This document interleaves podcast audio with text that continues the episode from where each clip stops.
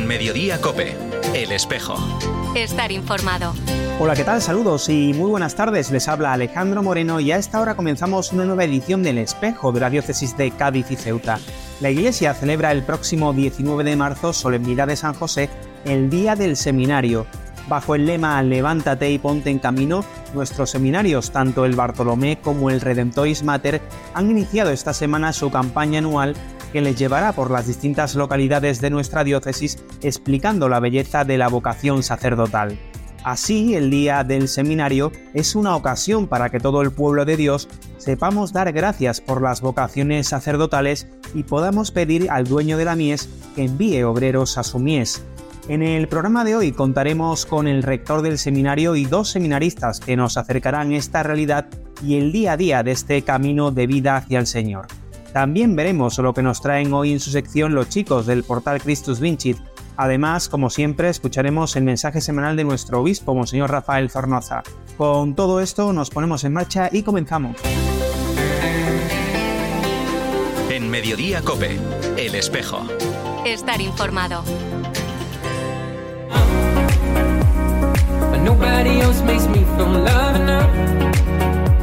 El objetivo del seminario es acompañar a jóvenes llamados por Dios para ser sacerdotes, ayudándoles en el discernimiento de su vocación y formándoles para servir al pueblo de Dios. Del mismo modo que Jesucristo los llamó para que estuvieran con Él y para enviarlos a predicar, en el seminario nos encontramos una comunidad que escucha su palabra, la interioriza y se pone en camino para seguir sus pasos.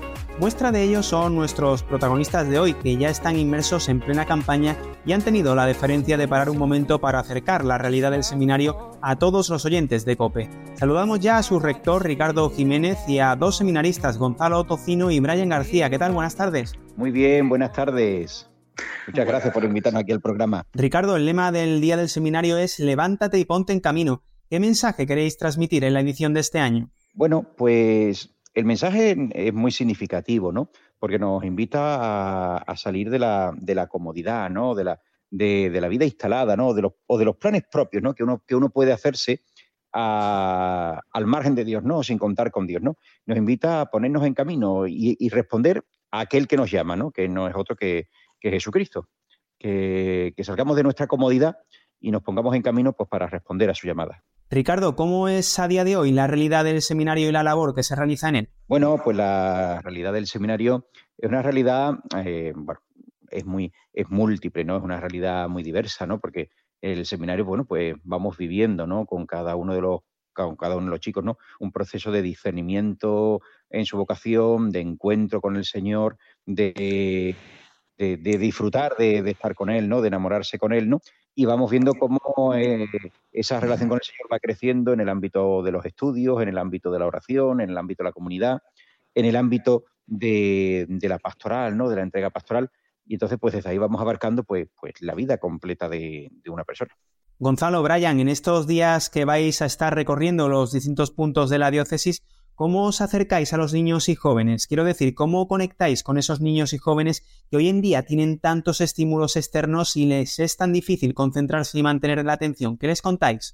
Bueno, eh, bueno, mi nombre es Brian. Yo creo que realmente muchas veces lo que, lo que uno tiene que hacer es abrir a la escucha de ellos. Muchos de ellos tienen muchísimas inquietudes. Yo creo que el hecho de darle un sí al Señor ya crea mucha incertidumbre, crea mucha, muchas dudas, muchas preguntas. Yo creo que solamente la apertura y esa disponibilidad a que ellos nos escuchen, yo creo que eso hace que ellos vean en nosotros como, como ese lugar de encuentro donde pueden aclarar esas dudas de, de, cómo nosotros hemos, le hemos dicho que sí al Señor. Entonces, yo creo que en todo esto, lo, como, como el mismo Jesucristo lo hizo, cercanía mucha cercanía y, así ellos pueden ver esa disponibilidad de nosotros. Gonzalo, tú estás en segundo curso, Brian ya es más veterano, está en sexto, aludiendo al lema del día del seminario a nivel personal. ¿Cómo está siendo este camino por el que habéis optado de seguimiento al Señor? Pues buenas tardes. Pues la verdad es que mm, es un, un, momento y un camino no con ilusión, ¿no? Siempre, yo siempre me imagino ¿no? un camino que pues tiene sus piedras, ¿no? Tiene sus dificultades, ¿no? Pero siempre con esa fuerza, ¿no? De seguir adelante, ¿no? Y, esa es la intención, ¿no? Con la que ahora mismo estamos, por ejemplo, estando en los colegios, ¿no? En los institutos, ¿no? El mostrarles a ellos, ¿no? Que merece la pena, que seguir a Cristo es verdaderamente a lo que nos, nos llama, ¿no? A lo que nos llama el Señor, ¿no? Y que seguirle siempre es la mejor opción. ¿Era lo que esperabais? ¿Qué es lo que más os ha sorprendido? Yo creo que el, en el camino del Señor uno aprende que, es un camino lleno de sorpresas, lleno de... Eh, cuando tú das un sí, ese sí tienes que darlo diariamente. Eh, tienes que poner esa confianza completamente en Él para que Él te guíe. Entonces yo creo que, que yo creo que más que lo que esperábamos, yo creo que es eh, ha sido un, dejarse llevar y dejarse guiar por, por, el Señor. Entonces, todos los días es un, es un nuevo comienzo en el caminar, es un nuevo tramo que hay que hacer junto con el Señor. Y, y es interesante, hay que verlo siempre como un camino por descubrir. No, no es un camino realizado de ya estoy adentro, ya lo realicé, no. Es un día a día, es un nuevo tramo, y es un tramo y es un camino que no va a acabar nunca. Es el camino de, la ciudad hasta tal punto, sino que había que seguir, seguir y ese camino hoy pues, nosotros lo, lo, lo seguimos. Y yo creo que cada día te, te sorprende lo que el Señor puede hacer contigo y hacia dónde te lleva. A esas personas que tal vez no entiendan que a día de hoy haya jóvenes como vosotros que deciden entregar su vida al Señor y ser sacerdotes, ¿qué les diríais? Yo, por ejemplo, como eh, yendo ya el año pasado, eh, estuve en Ceuta en la campaña y a los jóvenes les extrañaba, ¿no? Yo, por ejemplo, que una persona que ha vivido en el mundo, ¿no? Decida cambiar, ¿no? Y dejar atrás, ¿no? Su vida, su familia, no dejarla atrás, sino echarla a un lado para verdaderamente dedicar la vida a, Dios, ¿no? Al servicio, ¿no? Y, les llama mucho la atención ¿no? El, ese hecho, ¿no? que saque una persona fuerza cuando ellos a lo mejor piensan de que están dentro de, un mundo que no pueden salir, ¿no? Y les llama eso, ¿no? El extrañarse por ver personas que son distintos, ¿no? A lo que ellos ven en el mundo. Ricardo, siempre que hablamos con vosotros nos gusta recordar que el seminario no se mantiene solo y que es muy importante la colaboración de los fieles para que podáis desarrollar esa importante labor que hacéis por las vocaciones.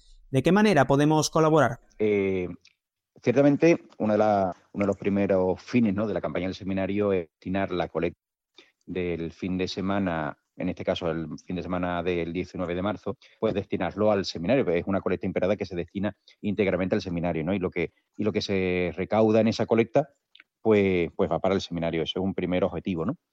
Pero también hay otras formas de colaborar con el seminario, a través de, a través de, donativos, a través de, de, cuotas, de cuotas periódicas, mensuales, trimestrales, semestrales, anuales y, muchas veces pues también a través de asumir el compromiso ¿no? de, abonar una beca para un seminarista, ¿no? Una beca para un seminarista pues son 6.000 euros, ¿no? Pues hay quienes se comprometen a decir, bueno, pues, pues yo me comprometo a, hacerme cargo de, la beca de un seminarista y entrego estos 6.000 euros al seminario. Y son ayudas, lógicamente, que, que nos permiten pues, bueno, pues sacar adelante eh, el seminario y, darles a nuestros seminaristas una formación adecuada a este tiempo y a esta época, ¿no? una formación de, nivel, ¿no? Donde puedan tener no solamente los mejores recursos académicos, sino también los mejores recursos eh, pastorales y, formativos. Pues Ricardo Jiménez, rector del Seminario San Bartolomé, Gonzalo y Brian, os agradecemos este ratito que hemos compartido en el espejo y os deseamos que vaya muy bien la campaña de este año. Invitamos desde aquí a todos los oyentes a que se unan a las oraciones por las vocaciones sacerdotales. Un fuerte abrazo.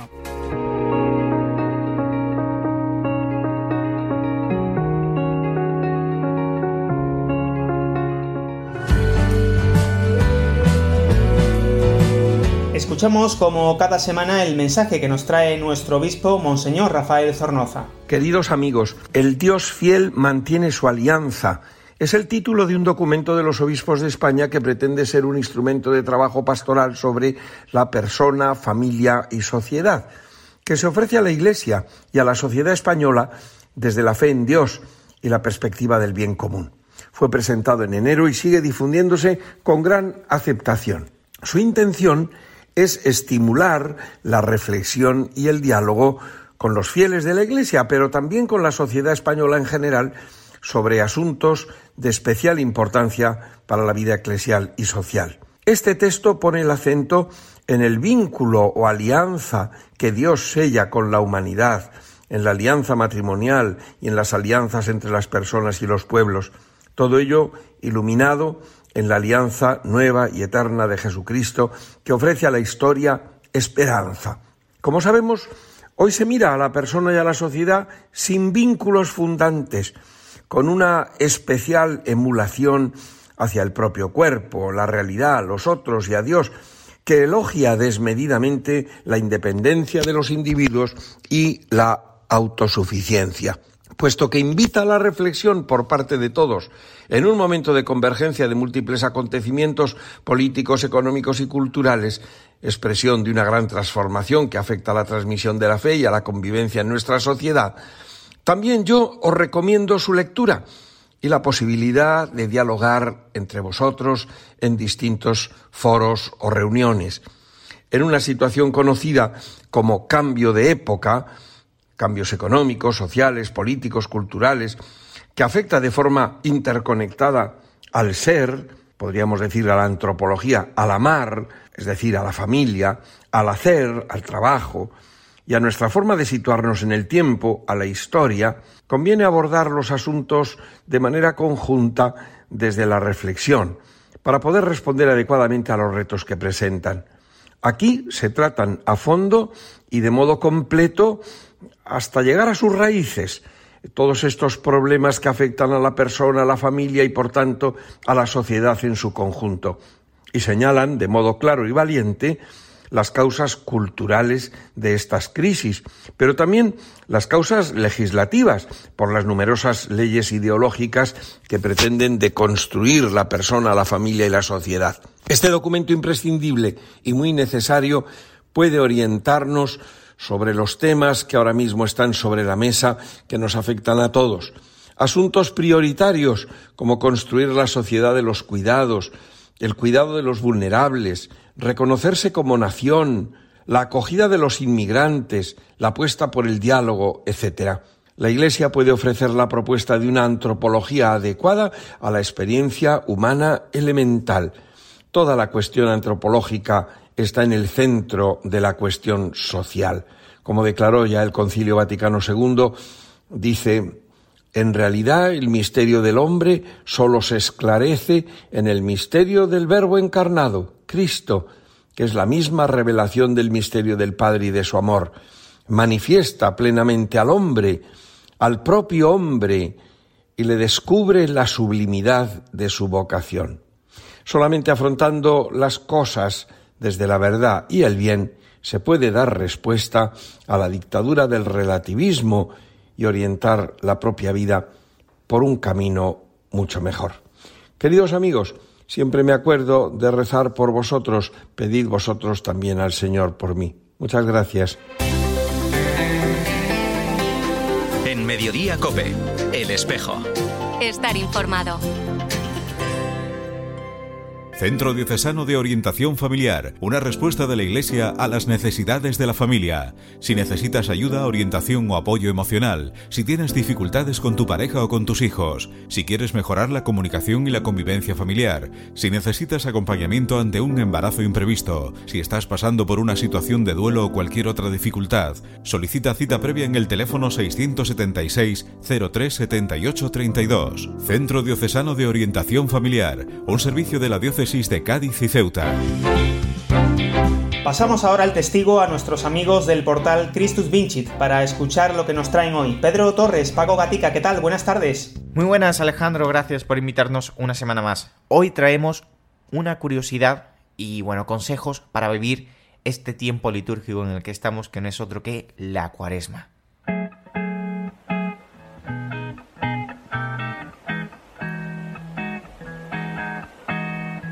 La cuaresma eh, no se empieza a celebrar propiamente hasta finales, hasta principios del siglo IV. Es posible saber cómo surgió la cuaresma, sobre todo cuando empezó a celebrarse en Roma. La cuaresma se formó progresivamente con el tiempo preparatorio para la Pascua. Las primeras alusiones las encontramos en Oriente a principios del siglo IV y en Occidente al finales del siglo IV. En el siglo II ya existía una especie de praxis penitencial de ayuno para preparar la Pascua. Desde finales del siglo IV, la estructura de la cuaresma es la de 40 días. El Vaticano II recomendó que en cuaresma se recuerde el bautismo y la penitencia. Con esto, esta introducción, vamos a daros algunos tips, algunos consejos para vivir bien la cuaresma. En primer lugar, la oración, orar por los demás. Una de las obras espirituales de misericordia es rezar por los vivos y los muertos. Este año recemos especialmente por los miles de afectados y fallecidos por la guerra de Ucrania. Dar gracias a Dios por cada inconveniente durante la cuaresma. Podemos ofrecer cada una de las cosas que no nos gustan, que nos cuestan de, esta cuaresma. Tomar el sufrimiento y unirse a este con la pasión y crucifixión de Jesucristo. En el libro La Divina Misericordia en mi alma, en el diario de Santa Faustina, la religiosa explica que su sacrificio cobra sentido cuando se une al del Señor, se une. Hacer el Via Crucis en casa podemos hacer las estaciones caminando en distintos ambientes de la casa o meditando en un lugar tranquilo de esta. Lo importante es rezar meditando en los sufrimientos de Cristo por nosotros. Rezar por cualquier persona que te irrite o te moleste en casa. O en casa o en cualquier lugar. Eh, rezar por nuestros enemigos es muy importante y el tiempo de cuarema es un tiempo idóneo para poder rezar por esas personas que nos molestan. El ayuno, el ayuno, aunque exige un sacrificio, se podría decidir tener una sola comida al día. Por ejemplo, puede ser eh, ofrecerlo, puedes ofrecerlo. También puedes elegir un día donde se ayune con pan y agua. Andrew Laval, fundador de Live the Fast, explica que un ayuno de pan y agua nos enseña a distinguir entre lo que necesitamos y lo que queremos, y entramos en un espíritu pobre, ya que nuestra comida es sencilla pero satisfactoria. Una opción para este mismo punto puede ser no comer entre comidas o pasar de un postre o un dulce después del almuerzo. La limosna también súper importante, pedir a Dios que revele el Lázaro de tu vida que necesita que lo ayudes de una manera muy concreta. Ahora que muchos eh, se ven afectados, por ejemplo, por la guerra de Ucrania, hay más de uno que nos necesita para satisfacer necesidades urgentes como alimentos y medicinas. Pues es el momento de preocuparte por esas personas que quizás necesitan tu ayuda, que necesitan de tu colaboración. No tiene por qué ser de Ucrania, puede ser el mendigo de tu iglesia. Y hasta aquí algunas tips, algunos trucos para vivir mejor esta cuaresma. Hasta la semana que viene. En Mediodía Cope, El Espejo. Estar informado. Continuamos repasando la actualidad de nuestra diócesis. Nuestra diócesis da las gracias a las más de 150.000 personas que marcaron la X en la declaración de la renta, un año más se ha incrementado el número de ciudadanos que han apoyado la labor de la Iglesia en el territorio diocesano, alcanzando la cifra de 145.308 asignaciones a la X en Cádiz, lo que supone un 34,87% del total. También ha aumentado en el territorio diocesano de Ceuta, con 22.517, incluyendo también Melilla, lo que supone un 33,45%. De este modo, el importe total recaudado en la campaña de 2022 es de casi 6 millones de euros. Por ello, marcando la X en la casilla de la Iglesia Católica en su declaración, los ciudadanos contribuyen a la labor que realiza la diócesis. Destaca la atención realizada a las personas por la Delegación Episcopal de Migraciones en coordinación con la Fundación Tierra de Todos, la Asociación Carding, las Caritas Diocesana y las parroquias a través de sus caritas parroquiales son más de 52.000 personas las atendidas en el año 2021 en los distintos programas y en los 158 centros que atiende la diócesis a través de sus entidades dependientes. Estos programas dan apoyo y acompañamiento a las personas con problemas de drogodependencia, desempleo, exclusión social y víctimas de violencia, también dirigidos a menores, jóvenes, migrantes, refugiados, ancianos, enfermos crónicos, a la promoción de la mujer y a la defensa de la vida y de la familia. Al mismo tiempo, se han ejecutado obras de restauración, conservación y mantenimiento de templos y edificios, Con estas obras se mantiene la actividad de las parroquias como centros de culto, pastoral y atención a las personas y familias en dificultades y además se conserva el patrimonio histórico revitalizando económicamente nuestros pueblos y ciudades.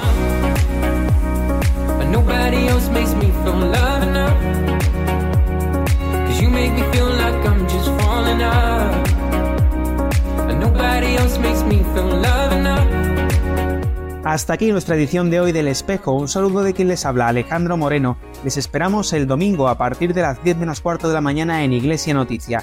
Ahora continúa la información en COPE. Que pasen un feliz fin de semana.